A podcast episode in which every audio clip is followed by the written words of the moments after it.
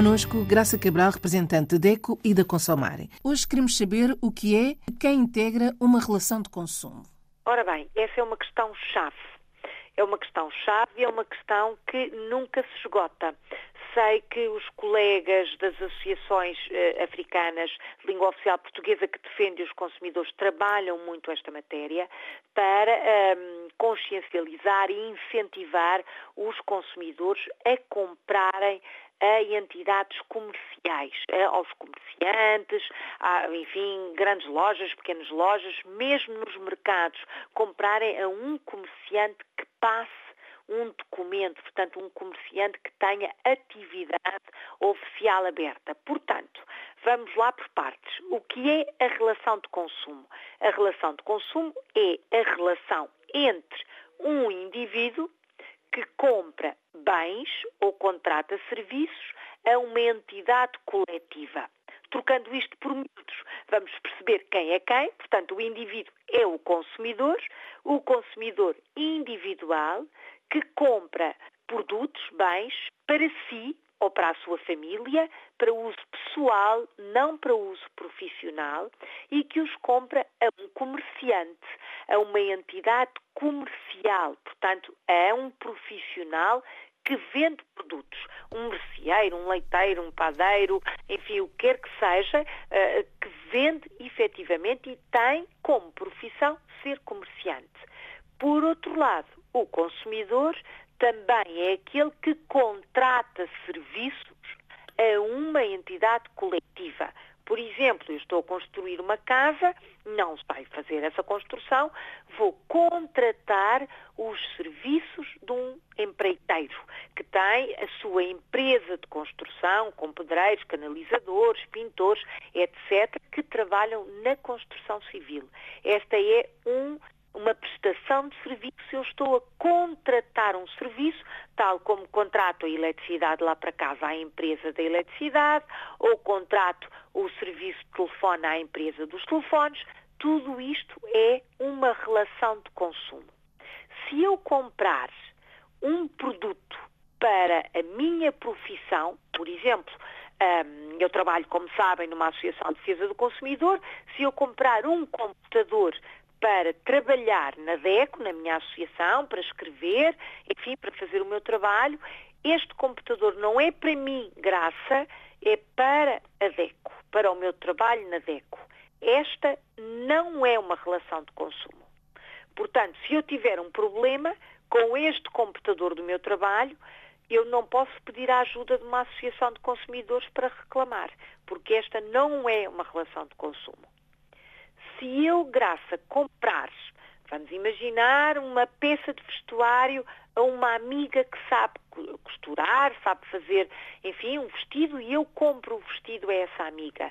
Esta relação não é uma relação de consumo.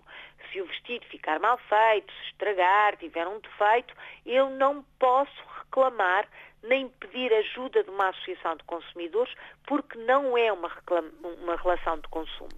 Portanto, o consumidor, para ter os seus direitos de consumidor protegidos, precisa de ter estes três elementos numa relação de consumo. Ele próprio, que compra ou contrata um bem ou um serviço para a sua vida privada ou da sua família, claro, a uma entidade coletiva comercial. São três elementos: o consumidor, o produto ou o serviço e a entidade uh, profissional que vende ou uh, presta esse serviço.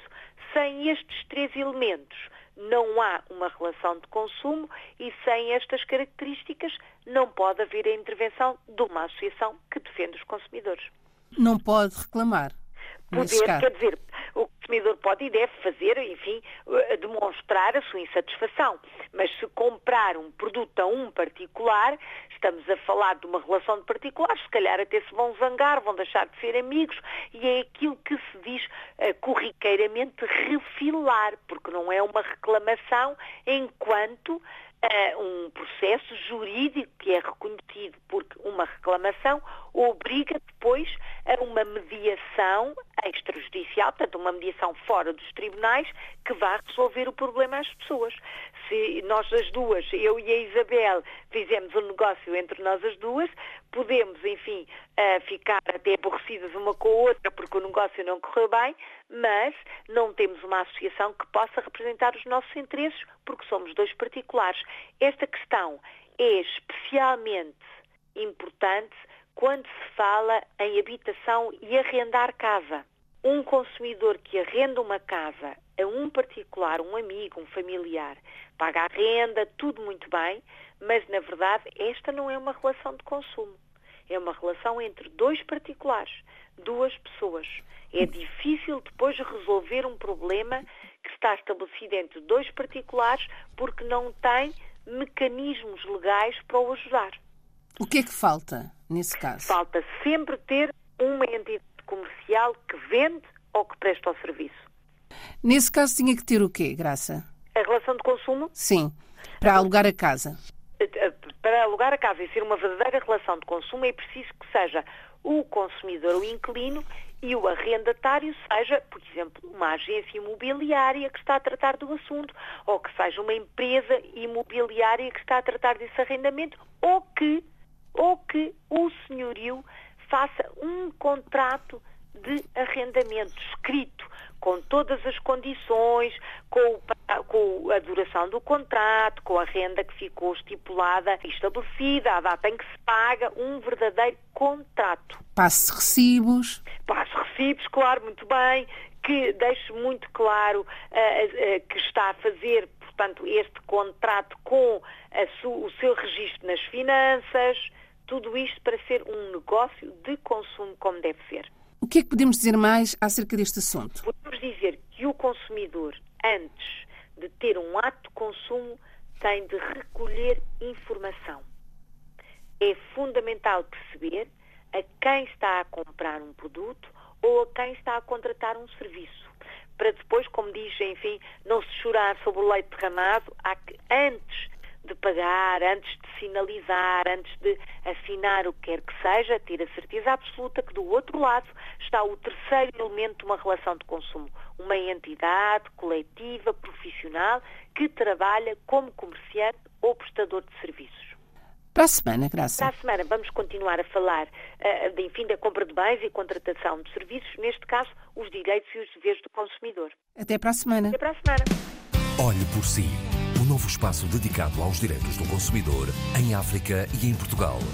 Coloque as suas dúvidas enviando o e-mail para o correio eletrónico olheporsi.rtp.pt e ouça as respostas na RDP África à segunda-feira, depois da uma da tarde. Olhe por si.